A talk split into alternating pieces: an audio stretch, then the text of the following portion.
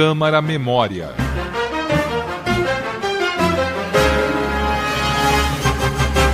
Paulistanos estavam entusiasmados em 1906.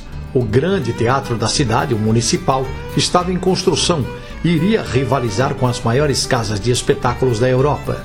O local escolhido para abrigar a casa de espetáculos foi o Morro do Chá, próximo a uma das cabeceiras do viaduto de mesmo nome e em uma das encostas do Vale do Anhangabaú.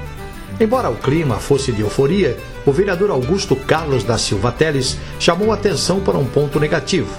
Segundo ele, ao chegar ao teatro, os frequentadores teriam uma visão nada agradável do fundo das casas humildes, localizadas na rua Líbero Badaró, do outro lado do viaduto. Silva Teles apresentou então a indicação para que fossem realizados o tratamento paisagístico e a abertura de uma rua artisticamente traçada no local, além do alargamento da Líbero Badaró. Também sugeriu que as novas construções tivessem uma fachada de frente para o vale. O vereador acreditava que essas obras criariam o complemento indispensável ao belo e imponente Teatro Municipal.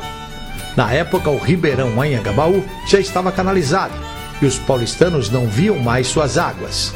No vale havia apenas os quintais das casas e terrenos baldios.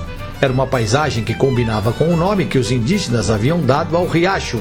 Em tupi, Anhangabaú significa Rio das Maldades, porque os indígenas acreditavam que as águas do local provocavam doenças físicas e espirituais.